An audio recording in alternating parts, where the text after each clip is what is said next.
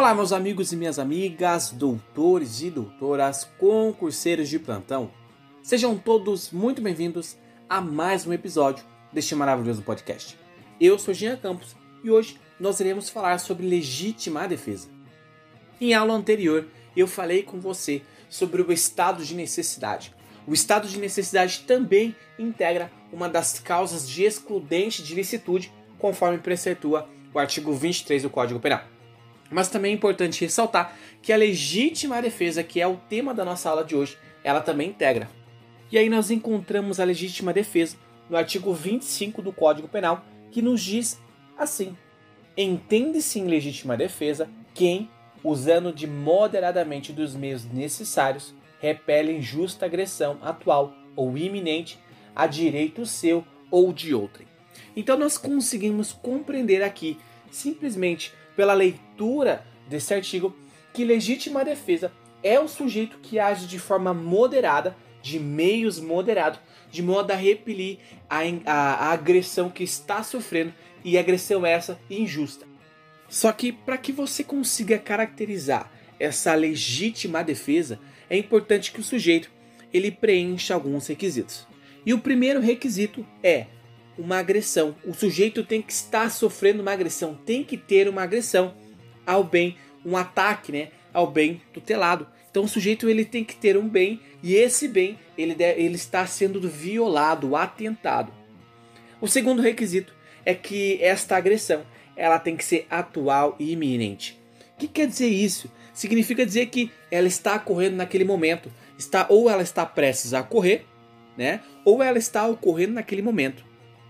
O terceiro requisito, além dessa, de ter, estar sofrendo uma agressão e essa agressão ela ser atual e iminente, é necessário que essa agressão ela seja injusta. É injusta, ela é indevida, é ilícita.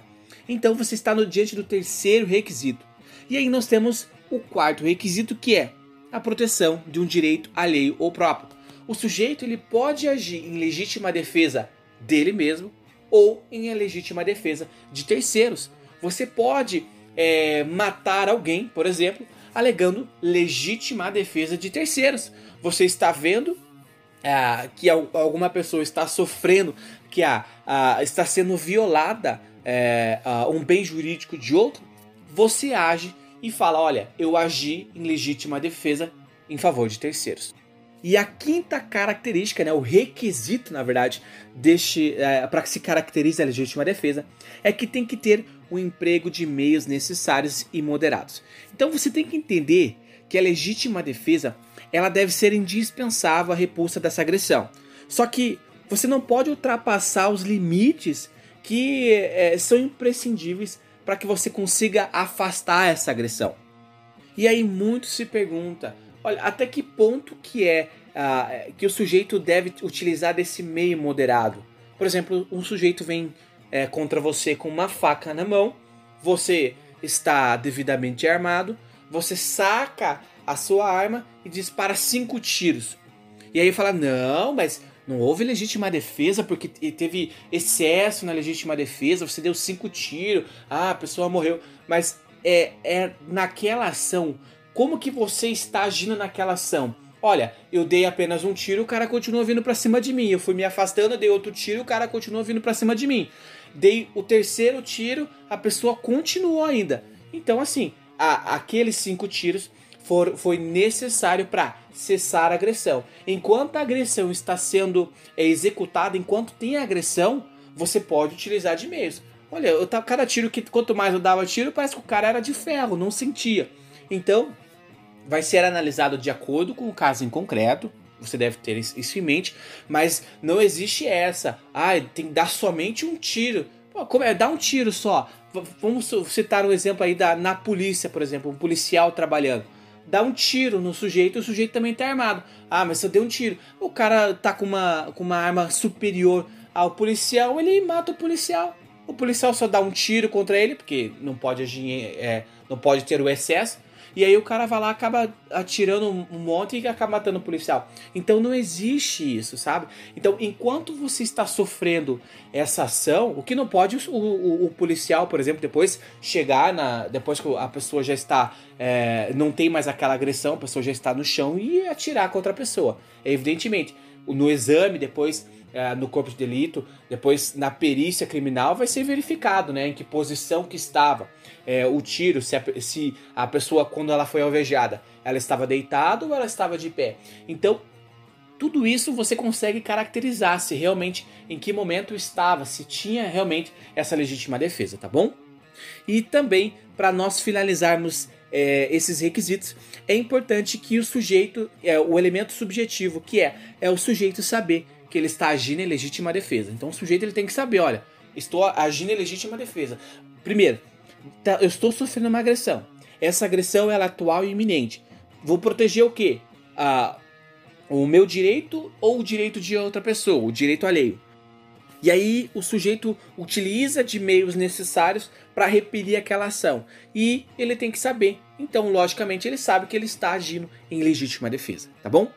Eu quero trazer para você é, mais uma a, a mudança né, que houve no pacote anticrime, com a Lei 13.964 de 2019, e ela acrescentou o parágrafo 1 ao artigo 25 do Código Penal. Então, se você está estudando com a legisla legislação ou seu vademecum, seu Código Penal está desatualizado, por favor, jogue fora e pegue um novo, porque você precisa saber disso. Então, diz assim o parágrafo único do artigo 25. É, Observados os requisitos previstos no caput deste artigo anterior, considera-se também em legítima defesa o agente de segurança pública que repele agressão ou risco de agressão à vítima mantida refém durante a prática de crime. O que, que o legislador quis trazer aqui? Olha, é, você sabe que recentemente, eu digo, quando digo recentemente, tem quase um ano aí, é, houve um acontecimento de um, um sujeito que ele sequestrou um ônibus é, salvo engano, no Rio de Janeiro. E aí ele, é, ele colocou algumas pessoas, ele manteve algumas pessoas é, em refém. E aí teve um sniper, e esse sniper acabou ah, atirando contra esse sujeito e ele vinha óbito. Então o legislador ele quis trazer essa proteção pra, para o policial que age é, em legítima defesa, que atira contra essa pessoa que está fazendo outra pessoa de refém. Então, quando você estiver diante de uma situação a qual tem alguém, uh, um, um, sujeito fazendo outra pessoa, uma vítima de refém, então esse policial que atira, esse sniper que atira, ele estará devidamente amparado ao artigo 25. E para nós finalizarmos a nossa aula, eu quero trazer para você as defesas predispostas. O que, que significa defesas predispostas? São os famosos ofendículos. E esses ofendículos, acho que tenho certeza que todos nós já vimos, mas não sabíamos o que era. Ofendículos são aquelas lanças que as pessoas colocam nos muros, aquelas, ah, aqueles arames é, nos muros, aqueles cacos de vidros que a gente vê, é muito comum ver que as pessoas colocam cacos de vidros. Isso se chama ofendículos. E para que que isso serve? Evidentemente, para evitar que alguém entre na propriedade. É uma forma de você privar que alguém entre na sua propriedade. E o que, que tem a ver com legítima defesa? Tem a ver o seguinte: se é, esses ofendículos, se esses obstáculos, esses objetos colocados, eles estão devidamente é, é, visíveis, se qualquer a, pessoas inocentes elas não se machucarão com aquilo, é, você estará diante de uma legítima defesa se porventura alguém é, tentar pular o seu muro e se machucar, você estará diante de uma legítima defesa. Por mais que você não tenha feito nada naquele momento contra o sujeito, você nem estava em casa.